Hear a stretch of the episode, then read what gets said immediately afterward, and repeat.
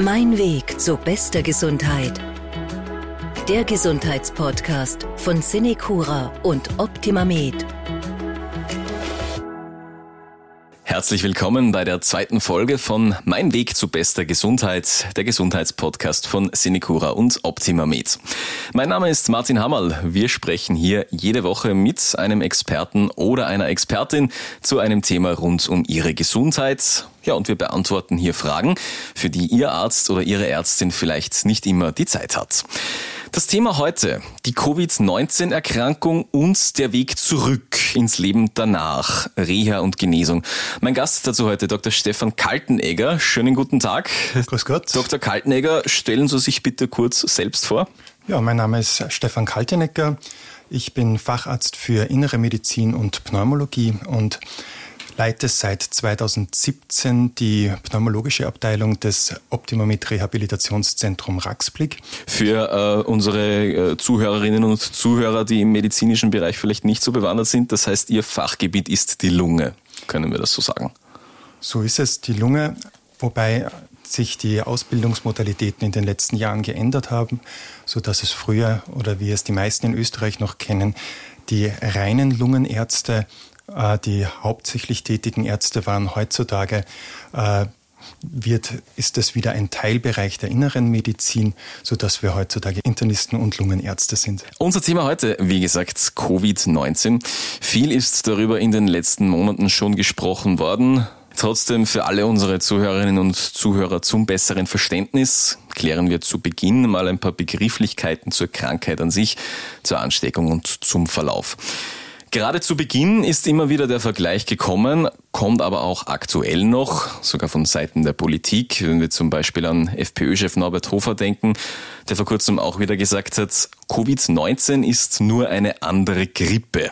Was sagen Sie als Fachmann dazu? Schon allein nur eine Grippe ist bereits problematisch.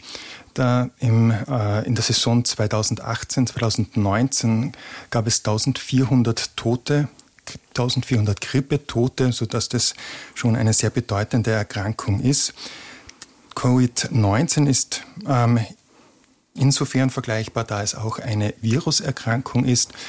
Der Unterschied ist aber zur Grippe vor allem die Letalität, also die Sterblichkeit äh, des, der Covid-19-Erkrankung.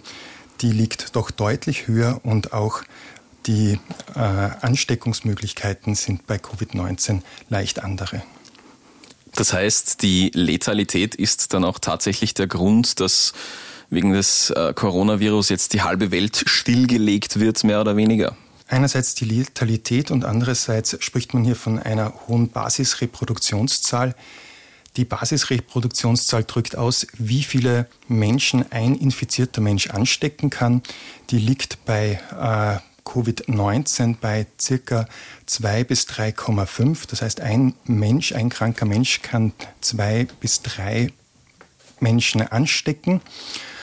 Ähm, dadurch verbreitet sich diese Erkrankung sehr rasch und dann ist noch ein weiteres Problem. Die Erkrankung kann in fünf, circa 15 bis 20 Fällen schwer verlaufen, teilweise so schwer, dass eine intensivmedizinische Betreuung notwendig ist und eine Beatmung notwendig ist. Und wenn bei so hoher Anzahl an schwerkranken äh, Menschen die Intensivbetten und die Beatmungsgeräte knapp werden, dann versterben die Menschen. Das ist also der Grund für die harten Maßnahmen weltweit. Vielleicht wirklich etwas Grundsätzliches. Woher kommen denn die Begriffe Covid-19 und Coronavirus und was ist da der Unterschied? Wirklich noch einmal ganz von Beginn an sozusagen.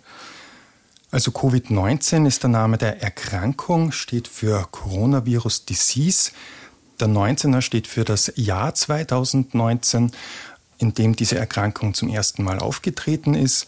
Äh, Coronavirus ist eben das Virus, das zu dieser Erkrankung führt. Der genaue Name ist SARS-Coronavirus 2, also es hat schon einmal einen gegeben. Der ist aber, hat auch zu einer Pandemie geführt, die aber deutlich glimpflicher ausgegangen ist. Also das eine ist die Erkrankung, das andere ist das Virus. Sie haben schon kurz die Ansteckung erwähnt mit dem Virus. Es schwirren Begriffe herum in Medien wie Tröpfcheninfektion, Schmierinfektion, jetzt seit kurzem auch äh, Aerosolinfektion. Wir lernen da wirklich seit Wochen täglich neue Begriffe, Neues dazu als medizinische Laien. Wie ist denn der aktuelle Stand? Wie infiziere ich mich denn jetzt mit diesem Coronavirus? Also aktuell die größte Gefahr besteht durch Tröpfcheninfektion. Tröpfcheninfektion ähm, besteht daraus, dass man beim Sprechen, beim Husten, beim Niesen Sputum abgibt, also Spucke abgibt. Da, diese Spucke ist mit, ähm, mit Viren belastet und die kann dann eben so in die Nase oder den Mund meines Gegenübers eindringen und zur Infektion führen. Eine untergeordnete Rolle spielt wahrscheinlich die Schmierinfektion. Das beste Beispiel dafür ist, wenn ich mir in die Hand niese, dann habe ich auf der Hand eine hohe Anzahl von Viren und Keimen. Wenn ich ihnen dann die Hand schüttle, dann gebe ich diese Keime weiter und sie, wenn Sie sich mal beobachten, die nächsten Tage, wie häufig sie sich ins Gesicht greifen, das passiert sehr, sehr häufig, so häufig, dass man es eigentlich gar nicht mehr wahrnimmt. Aber so gelangen dann eben die Viren und andere Keime in Nasen-Mund-Bereich und so kann die äh, Erkrankung weitergegeben werden. Ich glaube, da geht es ganz vielen Menschen so, die in den letzten Wochen und Monaten erst an sich beobachtet haben, wie oft sie sich tatsächlich ins Gesicht greifen jeden Tag. In diesem Zusammenhang sehr wichtig mit einer Infektion. Wie unterscheide ich Symptome von Covid-19 von anderen ähnlichen Erkrankungen? Also das ist sicher ein ganz schwieriges Thema. Selbst Experten, die viele Covid-19-Patienten betreuen, können sicher nicht anhand der Symptome eindeutig sagen, dass es sich jetzt hier genau um Covid-19 handelt. Die Symptome äh, können gehen von einem leichten Husten, von einem leichten Kratzen im Hals eben bis zur schweren Atemnot und bis zur Intensivpflichtigkeit. Ähm, auch gastrointestinale Symptome sind möglich, das heißt äh, Beschwerden des Magen-Darm-Traktes. Hier muss man auf jeden Fall immer diese Tests machen, um herauszufinden, um welche Erkrankung es sich jetzt hier genau handelt. Unterschiedlich sind auch die Verläufe von infizierten Menschen, die Krankheitsverläufe. Wie unterscheiden sich denn leichte von schweren Verläufen jetzt bei einer Covid-19-Erkrankung? Was haben die Erfahrungen der letzten Wochen da ergeben? Also grundsätzlich gibt es schon einmal sehr, eine sehr hohe Anzahl von asymptomatisch verläufenden Infektionen. Äh, man denkt, es könnte so um die 40 Prozent sein. Genaue Zahlen äh, kennt man da natürlich noch nicht. Und dann äh, gibt es eben die große Anzahl der Verläufe, die wie ein leichter grippaler Infekt verlaufen. Ähm, und dann eben diese Anzahl also diese ca. 15 bis 20 Prozent der Patienten, die wirklich schwer erkranken. Bei den Schwererkrankten unterscheidet man aktuell die, man spricht ja von Covid-19-Pneumonie L und Covid-19-Pneumonie H, L und H für äh, leicht, also light und heavy. Ähm, bei der leichten Form habe ich zwar einen Sauerstoffmangel im Körper, die Lunge ist allerdings noch sehr elastisch, das Atmen, die Atemaktivität fällt mir noch relativ leicht. Und bei der schweren Form, bei Covid-19 Pneumonie H, ist es so, dass auch die Elastizität der Lunge abnimmt. Das heißt, das Atmen fällt mir deutlich schwerer, die Atemmuskeln erschöpfen sich und das ist die Erkrankung oder dieser Verlauf, der auf jeden Fall dann beatmet werden muss. Noch kurz zur Erklärung, ein Begriff von, ähm, von Beginn dieser Antwort. Asymptomatisch heißt, dass die Leute das wirklich gar nicht bemerken, dass sie infiziert sind oder waren mit diesem Coronavirus. Verstehe ich das richtig? Genau so ist es. Die Patienten zeigen eben überhaupt keine Symptome, die fühlen sich komplett gesund oder sie verspüren nur so ein leichtes Kratzen im Hals, dass sie es nicht für wert empfinden, das weiter untersuchen zu lassen. Und damit ist auch diese hohe vermutete Dunkelziffer zu erklären. In der medialen Berichterstattung kommt auch oft vor der Begriff Risikogruppen im Zusammenhang mit Covid-19. Welche sind denn das laut aktuellem Forschungsstand? Welche Faktoren erhöhen das Infektionsrisiko tatsächlich? Also bei Risikogruppen spricht man weniger von einer Gruppe, die sich leichter infiziert, sondern eher von äh, Menschen, die, wenn sie erkranken, Gefahr laufen, dass sie schwer erkranken und auch an der Erkrankung versterben. Ähm, die Risikogruppen sind, glaube ich, schon fast jedem bekannt. Es sind alte Menschen und es sind chronisch kranke Menschen, äh, wobei bei den chronisch kranken Menschen ein besonderer Schwerpunkt auf die koronare, äh, koronarvaskulären Erkrankungen zu legen ist, also ähm, Erkrankungen der Blutgefäße, insbesondere der herzversorgenden Blutgefäße. Auch die arterielle Hypertonie spielt wohl eine Rolle, wo man am Anfang gedacht hat, ach, ein gut eingestellte arterielle Hypertonie bringt kein Problem mit sich, aber auch da ist man in der Zwischenzeit eines Besseren belehrt worden. Beim Alter ist es auch wieder so, hier ist es schwierig, eine genaue, ein genaues Alter festzulegen. Es kommt dann natürlich aufs biologische Alter an. Ein fitter, gesunder 70-Jähriger hat natürlich eine geringere, ein geringeres Risiko als ein übergewichtiger, ähm, schon leicht kranker 60-Jähriger. Ähm, da muss man sich wahrscheinlich wieder jeden Patienten einzeln anschauen. Gibt es auch schon eine Erklärung, warum aktuelle Statistiken zeigen, dass Männer tatsächlich statistisch signifikant häufiger betroffen sind von einem schweren Verlauf? Wie ist da der aktuelle Stand? Ja, da gibt es eigentlich eine sehr plausible Erklärung dazu. Es geht hier um ein bestimmtes Molekül, das nennt sich ACE2. Ähm, das sind Moleküle, die in den Zellmembranen liegen, teilweise auch außerhalb der Zellmembrane vorkommen. Und das Virus dockt eben an diese ACE2-Moleküle an und gelangt so in die Zelle hinein, wo es sich dann vermehrt. Auf jeden Fall weiß man, dass Männer diese ACE-Moleküle häufiger besitzen als Frauen und daher erklärt man sich auch die häufigere Erkrankung von Männern. Wir werfen nun einen Blick auf einen Teil der Behandlung von Covid-19, nämlich wenn sich der Körper bei einem schwereren Krankheitsverlauf nicht mehr selbst mit Sauerstoff versorgen kann und eine Beatmung notwendig wird. Vielleicht einmal ganz grundsätzlich, was passiert, wenn ein Patient beatmet wird? Da gibt es ja auch unterschiedliche Arten der Beatmung. Man unterscheidet vor allem die nicht-invasive von der invasiven Beatmung. Also die nicht-invasive Beatmung bedeutet, der Patient bekommt eine Maske aufgesetzt, ist dabei komplett wach und über diese Maske wird dann Luft und Sauerstoff mit erhöhtem Druck eingebracht man kann so sagen, in die Lunge hineingepresst und das Ausatmen erfolgt dann aber weiterhin durch den Patienten. Ausatmen ist sowieso eine passive Angelegenheit. Wenn wir einfach locker lassen, strömt die Luft von alleine wieder aus. Im Gegensatz dazu die invasive Beatmung. Dabei muss der Patient sediert sein, also er muss ins künstliche Koma gelegt werden, weil er einen Schlauch in die Luftröhre gelegt bekommt und über diesen Schlauch wird dann eben die Luft und der Sauerstoff in die Lunge eingebracht. Herr Doktor, warum ist es bei einem schweren Verlauf einer Covid-19-Erkrankung dann doch oft notwendig, die Patientinnen und Patienten zu beatmen? Wir haben ja kurz vorher schon äh, von den unterschiedlichen schweren Verläufen geredet, die Covid-19-Pneumonie L und Covid-19-Pneumonie H. Äh, bei der wirklich, beim wirklich schweren Verlauf nimmt eben die Elastizität der Lunge ab. Das bedeutet, ich brauche mehr Kraft, um die Lunge zu bewegen und irgendwann einmal erschöpfen sich die Muskeln, die ich habe, um die Lunge zu bewegen und damit atmen zu können. Und dann ist der Zeitpunkt gekommen, wo eben die Maschinen das Beatmen übernehmen müssen. Invasive Beatmung ist dann doch immer nur das letzte Mittel. Normalerweise versucht man so lange wie möglich ohne invasive Beatmung auszukommen. Warum ist das so? Welche Komplikationen können denn bei Beatmung auftreten? Also bei der invasiven Beatmung gibt es eine Vielzahl von Komplikationen, die den Rahmen hier sicher sprengen würde.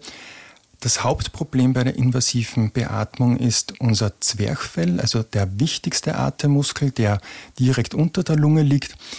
Dieses Zwerchfell baut sehr rasch an Muskelmasse ab, wenn es passiv bewegt wird. Das Zwerchfell, das, mit dem atmen wir ja 24 Stunden, sieben Tage die Woche, das ganze Leben. Und wenn dieser Muskel nicht arbeitet, dann baut er sehr schnell ab. Und hier gibt es eigene Zentren, die sich nur mit den Komplikationen nach längerer Beatmung beschäftigen, sogenannte Weaning-Zentren. Also diese Zentren versuchen, länger beatmete Patienten von der Beatmung wieder zu befreien, also von dem Tubus oder, oder später auch von der Kanüle zu befreien. Dabei wird eben das Zwerchfell wieder langsam hochtrainiert und in dieser Zeit treten eben eine Vielzahl von Komplikationen auf. Diese Stationen, das sind halbe Intensivstationen, kann man vielleicht sagen. Ähm, aber Hauptproblem ist eben dieser rasche Abbau von Muskelmasse beim Zwerchfell. Im Moment taucht im Zusammenhang mit Covid-19-Erkrankungen, bei denen invasiv beatmet werden muss, immer wieder die, die Diskussion auf, die Beatmung so lange wie möglich hinaus zu zögern, da die Sterblichkeitsrate einfach höher ist, wenn invasive Beatmung vorgenommen wird. Wie ist Ihre Meinung zu dieser Diskussion? Natürlich ist die Sterblichkeit von intubierten Patienten, also invasiv beatmeten Patienten höher. Das sind natürlich die Patienten, die ganz, ganz schwer erkrankt sind und die sterben natürlich häufiger. Ähm, also Sie sehen da keinen direkten Zusammenhang, so jetzt auf den ersten Blick?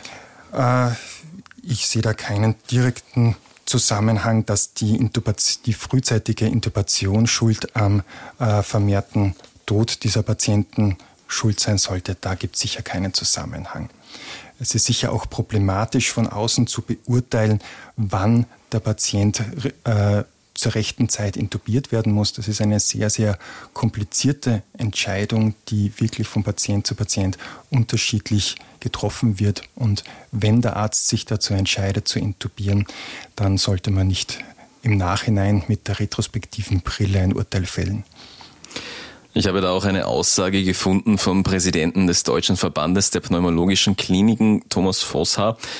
Der hat in einem Interview davon gesprochen, dass gerade in Frankreich und Italien bei den Covid-19-Patienten seiner Meinung nach oft vorschnell intubiert wurde. Sie sagen, von außen ist das schwer zu beurteilen. Wie sieht denn da die Praxis in Österreich aus? Wann wird denn intubiert? Wird das irgendwie anders gemacht als in Frankreich und Italien, glauben Sie? Die Frage ist jetzt kompliziert zu beantworten, da ich in Österreich auf keiner Intensivstation gearbeitet habe. Ich habe in Deutschland auf Intensivstationen gearbeitet. Uh, unsere Station war eine reine Lungenintensivstation mit einem großen Wiening-Bereich. Das heißt, es war eine große Expertise für Beatmung vorhanden, nicht nur von den Ärzten, sondern vor allem vom Pflegepersonal.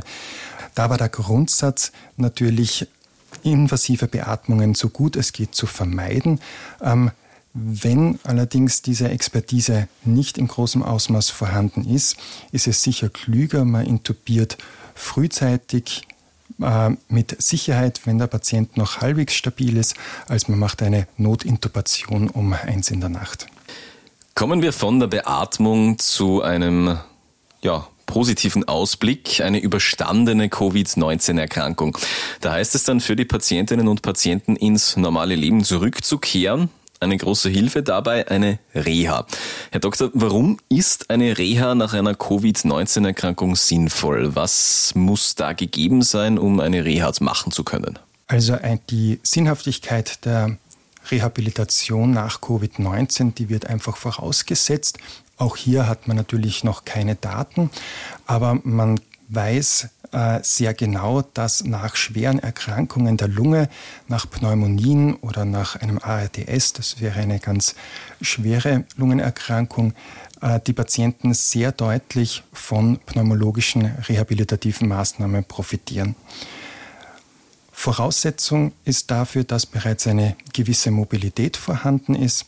Voraussetzung ist vor allem auch die Motivation der Patienten. Sie müssen mitmachen. Rehabilitation ist immer eine Eigentherapie unter Anleitung. Also unsere Atemtherapeuten, Physiotherapeuten äh, geben hauptsächlich Anleitung zur Selbsthilfe. Also diese Motivation ist eigentlich ganz grundlegend.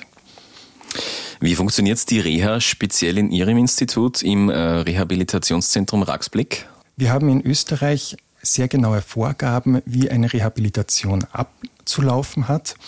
Die sind von der, ist von der BVA vorgegeben, ähm, hat ihren Vorteil, dass wirklich in jedem Haus in Österreich eine qualitativ hochwertige Rehabilitation angeboten werden kann. Bei uns wird am Aufnahmetag eine umfassende Diagnostik durchgeführt. Man schaut sich einerseits an den Zustand der Lunge mit einer Lungenfunktion, andererseits die den Zustand des gesamten Körpers, also hauptsächlich eine Leistungsdiagnostik. Und dann wird vom Lungenfacharzt, also von mir, äh, ein spezieller Rehabilitationsplan äh, erstellt. Dieser Plan wird dann je nach Verlauf der Rehabilitation angepasst. Und äh, am Ende der Rehabilitation werden diese diagnostischen Maßnahmen noch einmal wiederholt, um dann auch objektiv eine Verbesserung des Gesundheitszustandes nachweisen zu können. Werfen wir kurz einen Blick auf die Reha an sich für Leute, die sich darunter wirklich gar nichts vorstellen können. Was sind denn so Maßnahmen, die Sie in einer Reha setzen? Wie trainiert man denn die Lunge und die Atemmuskulatur? Also die Lunge kann man leider gar nicht trainieren. Die Lunge ist kein Muskel. Man kann aber die Atemmuskulatur, besonders die Atemhilfsmuskulatur, sehr gut trainieren. Außerdem die Atemhilfsmuskulatur ist im Grunde genommen jeder Muskel, der am Thorax, also am Brustkorb ansetzt.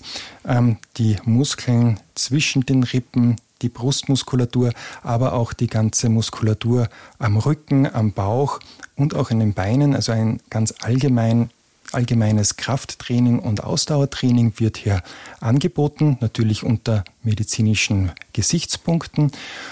Und der zweite große Punkt bei der pneumologischen Rehabilitation ist die Atemphysiotherapie.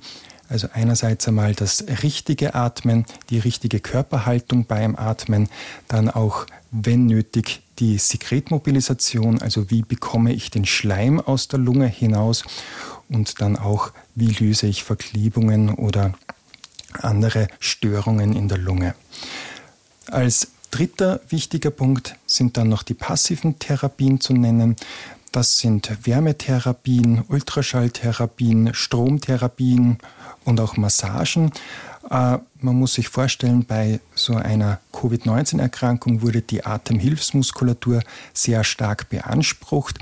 Es ist hier bestimmt zu Erschöpfungserscheinungen gekommen und die müssen dann auch entsprechend behandelt werden. Sie haben vorhin gesprochen von der Motivation der Patientinnen und Patienten. Kann ich mir so eine Reha schon als anstrengenden Prozess vorstellen? Also fast schon sportlich das Ganze, so wie ich das verstehe. Auf jeden Fall. Im Vordergrund steht die medizinische Trainingstherapie. Sport also jeden Tag, teilweise an äh, Krafttraining, teilweise Ausdauertraining. Ähm, Sie werden da angeleitet, die Übungen richtig zu machen, aber es ist eine Selbsttherapie im Grunde genommen, und die äh, Therapeuten stehen nur beratend und äh, verbessernd zur Seite. Wenn wir schon bei Sport sind, vielleicht allgemein die Frage, wie wirkt sich denn regelmäßiger Sport auf die Lunge aus, auf die Lungenfunktion? Wie kann das vielleicht auch präventiv äh, vor Infektionen schützen, eventuell? Sport an sich und insbesondere Sport an der frischen Luft ist nachweislich äh, ein Schutz vor Infektionen Schutz ist vielleicht etwas übertrieben, aber man hat nachweisen können, dass Menschen, die sich viel im Freien bewegen, dort auch Sport treiben, auch bei Kälte weniger Infektionen haben als unsportliche Menschen. Und auch der Unterschied, ob der Sport im Freien oder zu Hause äh, durchgeführt wird oder im geschlossenen Raum durchgeführt wird, ähm, da besteht ein Unterschied deutlich zugunsten des Sports im Freien. Kommen wir noch einmal zur Reha in im Rehabilitationszentrum Raxblick an sich, da ist ja etwas Neues in Planung jetzt, so wie ich das verstanden habe. Natürlich planen wir eine, ein Rehabilitationsprogramm speziell angepasst an Covid-19-Patienten. Wir von unseren Vorbereitungen sind damit eigentlich fertig. Wir warten noch auf das Okay von der PVA ähm, und hoffen, dass dieses in den nächsten ein, zwei Wochen kommen wird. Und dann freuen wir uns, die äh, Patienten behandeln zu dürfen. Kommen wir nun zum Idealfall, auf den, so wie es mir zumindest vorkommt, alle Beteiligten derzeit hinzuarbeiten scheinen, nämlich dass eine Impfung kommt, mit der dann auch weltweit genügend Menschen immunisiert werden können. Wie ist denn Ihrer Meinung nach der aktuellste Stand? Wie weit entfernt sind wir denn Ihrer Meinung nach von einer Impfung, die äh, tatsächlich für eine Grundversorgung reichen kann? Also da bin ich recht positiv, dass eine Impfung relativ bald am Markt sein wird. Bei Impfungen ist aber weniger das Problem, ob es sie gibt oder nicht, sondern ob sich die Menschen auch tatsächlich impfen lassen oder nicht. Wenn wir hier wieder den Vergleich zur Influenza nehmen, so war die äh, Durchimpfungsrate in der Saison 2018, 2019 zwischen 5 und 10 Prozent. Ähm, wünschenswert wäre eben eine Durchimpfungsrate von 90 Prozent. Und da jetzt diese Covid-19-Pandemie in Österreich doch sehr glimpflich ausgegangen ist, was man bis jetzt sagen kann, äh, gehe ich leider auch davon aus, dass die Bereitschaft, sich impfen zu lassen, auch bei Covid-19 nicht sonderlich hoch sein wird. Wie stehen Sie in diesem Zusammenhang auch zu einer möglichen Impfpflicht vielleicht, die ja auch immer wieder diskutiert wird? Also Impfpflicht empfinde ich problematisch in einer Demokratie. Man könnte allerdings meiner Meinung nach die, das Impfen oder das Nicht-Impfen an bestimmte Maßnahmen binden. Es gibt hier ja zum Beispiel bei Mutter-Kind-Pass schon Maßnahmen, die gesetzt werden, dass das Kindergeld nicht ausbezahlt wird, wenn nicht jede Untersuchung durchgeführt wird. Und beim Impfen kann man sich vielleicht ähnliche Maßnahmen überlegen. Ein anderer Punkt ist in diesem Zusammenhang auch ein Medikament, das vielleicht über die Behandlung der Symptome hinausgeht, zum Beispiel ein Virostatikum. Wie sieht es denn an dieser Front aus, Ihrer Meinung nach? Also hier gibt es viele Medikamente, die aktuell geprüft werden. Wirklich neue Medikamente sind da jetzt nicht dabei. Aktuell äh, ist Remdesivir ähm, in aller Munde, da es bei schweren Erkrankungen doch eine Wirkung zeigen sollte oder könnte. Ähm, insgesamt ist die Situation aber hier nicht zufriedenstellend. Ich gehe ehrlich gesagt auch nicht davon aus, dass wir hier ein wirklich brauchbares Medikament bekommen werden. Das ist allerdings meine persönliche Meinung. Äh, wenn wir uns wiederum die Grippe anschauen, die gibt es ja jetzt schon relativ lange. Wir haben hier vor einigen Jahren das Medikament Tamiflu bekommen. Auch hier war zunächst die Euphorie groß. In der Zwischenzeit weiß man, dass dieses Tamiflu nur sehr beschränkt wirkt. Grundsätzlich ist hier zu sagen, problematisch bei Viren ist, dass die Viren unsere eigenen Zellen benutzen, um sich zu vermehren. Deswegen sind jegliche Medikamente, die ich gegen Viren einsetze, immer mit relativ starken Nebenwirkungen verbunden. Äh, wenn wir über Medikamente zur Behandlung von Covid-19 sprechen, für den Laien vielleicht, welche Kriterien muss denn so ein Medikament erfüllen? Was muss ein Medikament können, um, äh, um sagen zu können, ja, das ist für die Behandlung von Covid-19 geeignet? Ich glaube, da ist eher die Frage, was darf das Medikament nicht machen? Da sind wir wieder bei den Nebenwirkungen. Und wie eben gerade vorher gesagt, hier sind diese Medikamente immer sehr nebenwirkungsreich und wie bei allen Medikamenten muss gelten, der Nutzen muss dem Schaden überwiegen. Das ist auch eine gute Überleitung zu den weltweiten Maßnahmen gegen Corona. Der Nutzen muss den Schaden überwiegen. Sind Sie der Meinung, dass der Nutzen den Schaden bis jetzt überwiegt in Sachen Corona-Maßnahmen? Da ist ja doch weltweit, sind, sind viele, viele Einschränkungen äh, passiert. Ja, wenn man weltweit sieht, ist, sieht man ein sehr heterogenes Bild. Jeder Staat macht es anders. Ähm, in Europa hätte man sich vielleicht ein einheitlicheres Vorgehen gewünscht. Äh, insgesamt in Österreich zeigen die Zahlen ganz eindeutig, dass hier eigentlich gute Maßnahmen gesetzt worden sind, dass wir die äh, Todesrate insbesondere niedrig halten haben können. Als Arzt wünscht man sich natürlich noch striktere Maßnahmen und auch, dass diese Maßnahmen länger angehalten oder länger durchgeführt werden. Aber auch als Arzt ist einem klar, dass in diesem Fall nicht nur der medizinische Aspekt zählt, sondern eben auch der wirtschaftliche, auch der soziale. Und somit bin ich mit dem Vorgehen in Österreich insgesamt eigentlich sehr zufrieden. Immer wieder liest man von der Hoffnung, dass das Virus in den Sommermonaten durch die Hitze unschädlich gemacht wird, dass es ähnlich der Grippe im Sommer vielleicht weniger Gefahr da gibt. Wie ist denn Ihre Meinung dazu? Ja, die Hoffnung war gerechtfertigt, dass sich Viren grundsätzlich bei Hitze weniger wohlfühlen. In der Zwischenzeit weiß man aber, dass das für das Coronavirus leider nicht zutrifft. Die Hitze oder die Außentemperatur grundsätzlich hat auf den Verlauf der Erkrankung und auch auf die Verbreitung der Erkrankung leider keinen Einfluss. Wenn Sie an die Welt in fünf Jahren denken, Was glauben Sie, wie werden wir zu diesem Zeitpunkt mit dem Coronavirus umgehen? Ist das dann die neue Normalität, von der jetzt schon so oft gesprochen worden ist? Ich denke, da lohnt sich ein Blick in die asiatischen Länder. Dort gehört es ja schon zur Normalität, dass Menschen mit Nasen-Mundschutz unterwegs sind. Ich hoffe, dass eine Sensibilisierung äh, bei Hygienemaßnahmen stattfinden wird. Ich hoffe vielleicht sogar, dass das Händeschütteln endgültig abgeschafft wird und dass wir uns nur noch freundlich zunicken. Dann hätte diese Krise auch noch etwas Positives. Gut, dann weiß ich, dass ich Ihnen jetzt zum Abschied ganz sicher nicht die Hände schütteln werde, Herr Dr. Kaltenegger. Vielen Dank für das Gespräch. Das war die zweite Folge von Mein Weg zu bester Gesundheit, der Gesundheitspodcast von Sinecura und Optimamed. Dr. Kaltenegger, vielen Dank, dass Sie sich die Zeit genommen haben. Gerne. Nächste Woche bleiben wir noch beim Thema Coronavirus. Wir beschäftigen uns im Zusammenhang damit mit Burnout und Boreout. Wie sehr überfordert es unsere seelische Gesundheit? Wenn sich durch das Coronavirus die Welt und das Arbeitsleben rund um uns ändert.